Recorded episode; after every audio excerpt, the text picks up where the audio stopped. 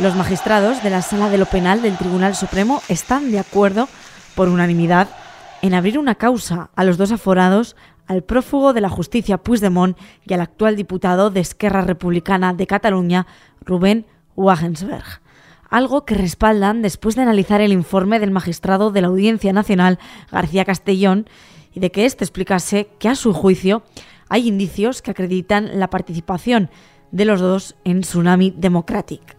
El tribunal no tiene duda de que los delitos que se investigan se vinculan con delitos de terrorismo. Para justificarlo, recogen varias sentencias de terrorismo callejero que les respaldan esta posición. En concreto, se centran en los hechos que ocurrieron el 14 de octubre de 2020 en el aeropuerto del Prat. Ese día se bloqueó la entrada y la salida de personas que acudieron con billetes y tarjetas de embarque falsos. Además, añaden delitos de lesiones a los cuerpos de seguridad y el Supremo ve indicios de participación en estos hechos de Puigdemont, porque consideran que estuvo informado desde el principio de la constitución de este grupo organizado para tratar de revertir el orden constitucional y desestabilizar a todas las instituciones democráticas dentro del proceso. Vamos a analizar la apertura de esta causa del Supremo cómo cambia el panorama actual y las implicaciones que va a tener para Puigdemont, pero también cómo queda ahora esa ley de amnistía. Vamos a hablar con la juez María Jesús del Barco, que también es presidenta de la Asociación Profesional de la Magistratura. María, el Tribunal Supremo ha acordado por unanimidad abrir esta causa a Puigdemont por su implicación en el procedimiento de Tsunami Democratic. ¿Qué es lo que significa esto? Pues esto significa que el Tribunal Supremo, después de ver la exposición razonada que hizo el juez García Castellón en, su juzgado, eh, entiende que efectivamente existen indicios de que se ha cometido un delito de terrorismo y que el autor mediático, el autor intelectual y el que está detrás de todas estas operaciones, estos actos de, de terrorismo es Puigdemont. Y por eso eh, todo el asunto relacionado con Tsunami Democratic y en cuanto a Puigdemont se le considera posible autor del mismo, tiene que conocer el Tribunal Supremo, porque Puigdemont es aforado. Mm. ¿Por qué el Supremo eh, toma esta decisión ahora? El Supremo toma esta decisión ahora porque ahora es cuando se ha producido el momento procesal para que el Tribunal Supremo pueda decidir. Hasta ahora, de esta causa, desde el año 2019, estaba conociendo el juzgado central de instrucción, o sea, el juez García Castellón. Eh, a lo largo de la evolución de la instrucción ante el juzgado central de instrucción aparece la comisión de estos delitos, presunto delito de terrorismo y la autoría posible de Puigdemont. Entonces García Castellón hace una exposición eh, razonada, es decir, hace una resolución en la que explica por qué entiende que se ha cometido este delito y que el autor es Puigdemont. Lo remite al Tribunal Supremo y el Tribunal Supremo, tras el dictamen que ha emitido tanto eh, la, Fiscalía pues eh, tiene que decidir si entiende que efectivamente se ha podido producir un delito de terrorismo y si Puigdemont es autor, posible autor. Y como es aforado, ahora es cuando el Tribunal Supremo tiene que decidir. Antes no ha podido, porque el momento procesal no se produce hasta que se remite por el juzgado central de instrucción la causa al Tribunal Supremo, porque esto no lo puede mandar un juez de instrucción, digamos, justo al inicio del procedimiento, porque eso supone pues, la, eh, imputar o la investigación de una persona forada. Entonces, digamos que tiene que tener ya el juzgado de instrucción, en este caso García Castellón, indicios sólidos de que se ha cometido un delito de terrorismo y que este delito lo ha cometido Puigdemont, porque en ese momento es cuando él lo manda y, espera a que responda la sala segunda diciendo sí, sí o si no. No se hace, digamos, de buenas a primeras. Eh, es una decisión muy importante para el juzgado de instrucción elevar esto al Tribunal Supremo y supone la pérdida de competencia para eh, García Castellón de esta causa en lo que se refiere a Puigdemont, porque la investigación del delito con respecto al resto de personas imputadas corresponderán o se quedarán aún en, ante la Audiencia Nacional, ante el Juzgado Central de Instrucción. Y esto lo explica muy bien el auto que ha puesto el Tribunal Supremo. Lógicamente, el único aforado en este caso es Puigdemont y entiende que se puede delimitar perfectamente su actuación de la del resto de personas que están siendo investigadas. Mm. Eh, María, no sé, el tribunal considera que es necesario que declaren tanto Puigdemont como Rubén eh, Wagensberg que, bueno, pues que esto qué significa? ¿Significa que ahora la justicia española podría obligar a Puigdemont a venir a declarar o no? Bueno, estamos en la misma situación que estábamos antes, que decir, el señor Puigdemont sigue huido de la justicia y para que venga a España hay que dictar órdenes europeas de, de las UEDs, ¿no? De entrega y de, detención. Y bueno, pues eh, estamos en la misma situación. Simplemente ahora se le imputa formalmente por parte de la Sala Segunda del Tribunal Supremo, además, un delito de terrorismo. Además de la malversación, la desobediencia y otros delitos que ya se le estaban imputando en la causa que tiene abierta eh, y arena, pues ahora además se le imputa el delito de terrorismo. Pero la situación de él sigue siendo la misma huido en un maletero y sin volver a España. Eh, entonces, a partir de ahora, ¿qué se espera que pase? Mm, pues seguirá la instrucción su curso normal. Veremos a ver, digamos que ahora el Tribunal Supremo va a hacer lo que hará con normalidad en todos los procedimientos. Queda por ver qué va a hacer el legislativo, si va a aprobarse o no la ley de amnistía y si en esa ley de amnistía se pretende eh, amnistiar también delitos de terrorismo, algo que ya hemos visto lo que ha dicho el Parlamento Europeo ayer mismo y ya sabemos que el terrorismo no se puede ni indultar ni amnistiar. Hmm. Eh, ¿Todo esto eh, cambia el transcurso de la ley de amnistía? ¿Podría cambiarlo? Pues no sé, esto no sabría yo responderlo, eso corresponde responderlo al legislativo. Lo cierto es que lo complicado de hacer una ley que hace esa medida de una persona en concreto es que, claro, es muy difícil salvar eh, la legalidad, el principio de igualdad, el principio de seguridad jurídica, el derecho a la tutela judicial efectiva, eh, porque es un, traje hecho solo a la medida de Puigdemont. Entonces, claro, empiezan a saltar las costuras. No sé lo que hará el legislativo. Lo que es evidente es que eh, no puede amnistiarse un delito de terrorismo como el que se le imputa a Carles Puigdemont.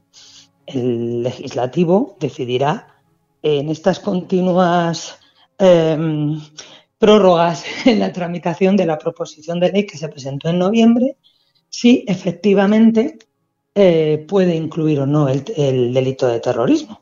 Y si esto conforma a Puigdemont, no se nos olvide que la ley de amnistía y la necesidad, y digo esto entre comillas, de tramitar esta ley de amnistía solo obedece a un motivo, y es la mayoría parlamentaria. Lo dijo el presidente del gobierno, además, claramente. Que hacer de la necesidad virtud y es tener la mayoría parlamentaria para, eh, eh, bueno, pues para ser investido presidente y ahora pues para mantenerse en el, en el gobierno. Bueno, pues tendrá que ver el señor Puigdemont si a la vista de esta imputación y en los términos en los que pueda quedar redactada la ley de amnistía, le interesa o no votar a favor y si se puede o no fiar sabiendo que el terrorismo no va a ser amnistiado. Por lo tanto, eh, bueno, no quiere decir esto que el resto de los delitos sí, me explico, pero el caso del terrorismo es palmario.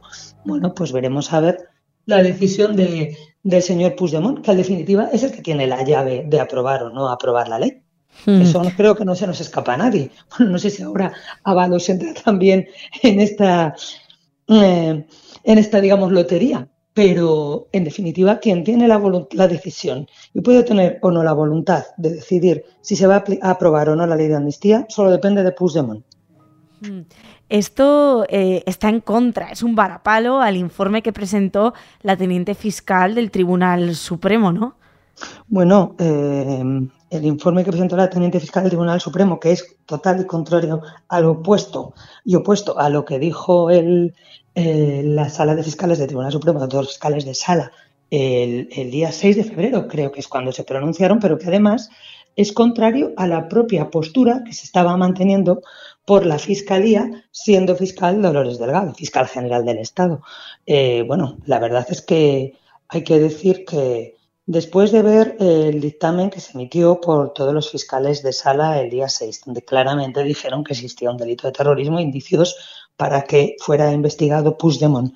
El informe mm, que se hace por la teniente fiscal, contrario a este informe anterior y que además, como dice la propia resolución que ha dictado el Tribunal Supremo, digamos cogiendo como piezas sueltas de toda la investigación para que aisladamente no parezcan nada y decir que no existen pruebas indiciarias, mm, hombre, a lo mejor eh, habría que plantearse si uno puede mantenerse en el cargo después de, de lo que hemos visto hoy que ha dicho el Tribunal Supremo. Yo, francamente, no pensé que fuera capaz de, emitirse un informe por la teniente fiscal contrario a lo que habían dicho los fiscales de sala. Pero bueno, así fue.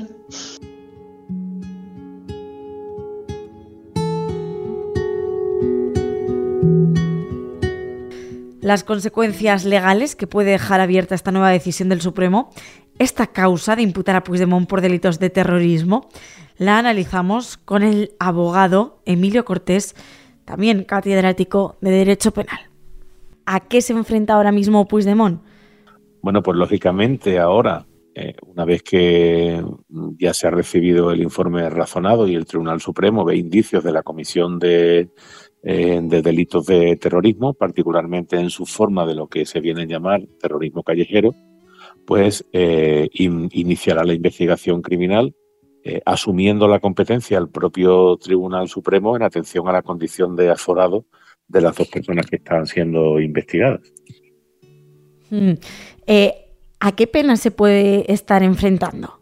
Bueno, los delitos, los delitos de terrorismo, como es natural, tienen una pena, eh, una pena bastante, bastante amplia. bastante amplia me refiero en cuanto al número de años por los que pueden ser condenados. Eh, evidentemente, eh, en, estos casos, afortunadamente, no ha habido ningún resultado de muerte y eso hace que, tampoco nos vayamos a enfrentar a unos, eh, a unos grandes umbrales de pena. Pero lo que es la, la, la, pena, la pena básica pues estaríamos hablando eh, más o menos por lo que viene en el Código Penal respecto a este tipo de acción de, eh, podríamos llamar, ya digo, de terrorismo callejero, que el propio auto del Supremo hace mención a, esto. Eh, como ha habido alguna lesión, ha habido alguna amenaza o alguna coacción, estaríamos hablando de una pena que va de, la, de prisión de 10 a 15 años. Mm. Estamos hablando de todo lo que eh, pasó en el procedimiento de Tsunami Democratic. Eh, ¿Esta causa, o sea, cambia el transcurso de la ley de amnistía? ¿Podría cambiarlo? Indiscutiblemente, porque la vocación de, esa ley es no contemplar supuestos de terrorismo.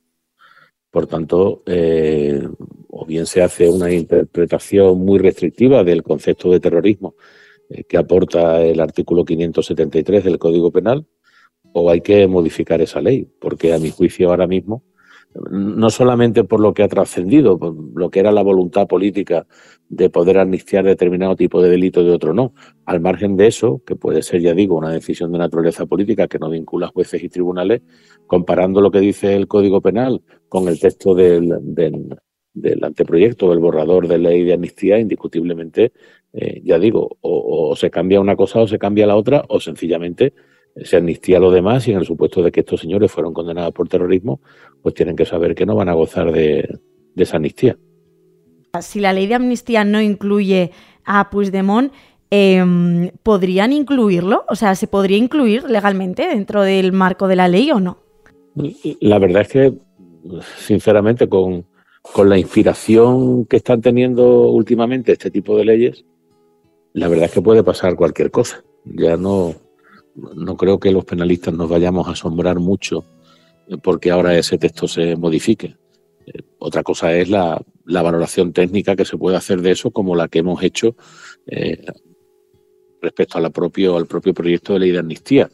Eh, pero evidentemente, ya digo, yo creo que actualmente la legislación penal española está pasando por una cierta crisis y exponente de esta crisis, sin duda alguna, es la forma en la que, a mi juicio, se ha gestado esta ley de amnistía, que tiene evidentemente un componente, un componente político de, gran envergadura y, por tanto, desde el punto de vista jurídico, le hace desmerecer bastante. Haces ahora mismo alusión a esta eh, ley de amnistía porque ha tenido eh, el poder político esa capacidad de injerencia dentro de lo que compete pues, al, al mundo judicial ¿no? y legislativo. Pues bueno, en fin, parece que parece ¿eh? que el juego de las mayorías parlamentarias ha tenido cierto protagonismo. Em, es decir, el, resultado de, las elecciones ha hecho que en un momento determinado eh, el, gobierno para, para poder formarse gobierno, mejor dicho, pues hacía falta una serie de votos y mm, los partidos que han podido apoyar esa investidura, pues como es natural, cada uno ha solicitado aquello que más le conviene y parece que en este entorno, en este contexto en el que se produce la gestación, desde luego desde el punto de vista cronológico, coincide la gestación de este proyecto de ley de, amnistía. Esto es, esto es irrefutable porque los números y la fecha no las puede cambiar nadie el auto del Tribunal Supremo menciona em, terrorismo callejero. El concepto de terrorismo callejero, mm, ¿en qué se diferencia del de terrorismo normal? Entiendo que, bueno, pues la implicación de todos estos sucesos en el aeropuerto del Prat de Barcelona pero mm, no sé cuál es la diferencia a nivel legal mm, para juzgar uno y otro o qué implica juzgar un terrorismo pues que tiene esas implicaciones mm, con vidas, que saldan vidas y uno que no lo hace, pero que en cambio sí que tiene pues una eh, impronta ¿no? en la vida corriente de, la gente.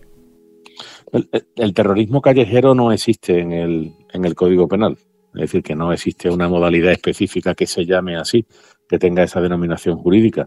Lo que sucede, lo que sucede es que se ha venido eh, disponiendo, se ha venido desarrollando un cuerpo de doctrina interpretativa, de doctrina jurisprudencial, eh, que viene a separar eh, de aquellos casos de terrorismo que desgraciadamente padecimos en, los años 70, 80 y, y 90 y que todos pues lo tenemos más o menos identificado pues con el tiro de la nuca o con el terrorismo en el ámbito internacional eh, aparte de eso, la doctrina de nuestros tribunales, como digo, eh, también dispone que existe un, terrorismo en, un ámbito eh, como es el ámbito de las algaradas callejeras, de las pretendidas reuniones reivindicativas, donde se utilizan pues esos medios que son los que le dan cuerpo al propio, mm, a la propia definición de terrorismo.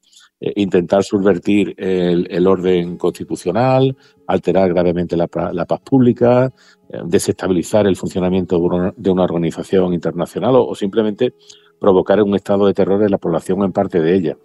Eh, ya digo, no existe un concepto legal de lo que es terrorismo callejero, sino que es una creación interpretativa que viene a decir que también se puede dar ese, digamos, si se permite la expresión, segundo nivel de terrorismo que no coincide con el tradicional de esa época de nuestra historia.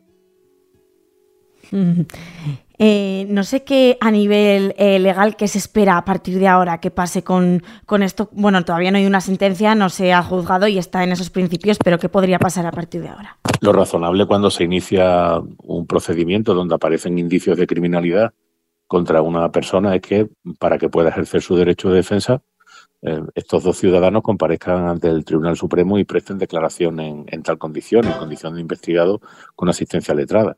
Esta es la, respuesta académica. Otra cosa son las concretas coyunturas eh, que se dan en este, en este caso concreto. Parece que los dos están fuera del territorio español y, por tanto, tendrán que articularse por parte del Tribunal Supremo, que es el encargado de la investigación, aquellos mecanismos de cooperación internacional para intentar que estas personas eh, puedan ser escuchadas y puedan ser sometidas a la jurisdicción española.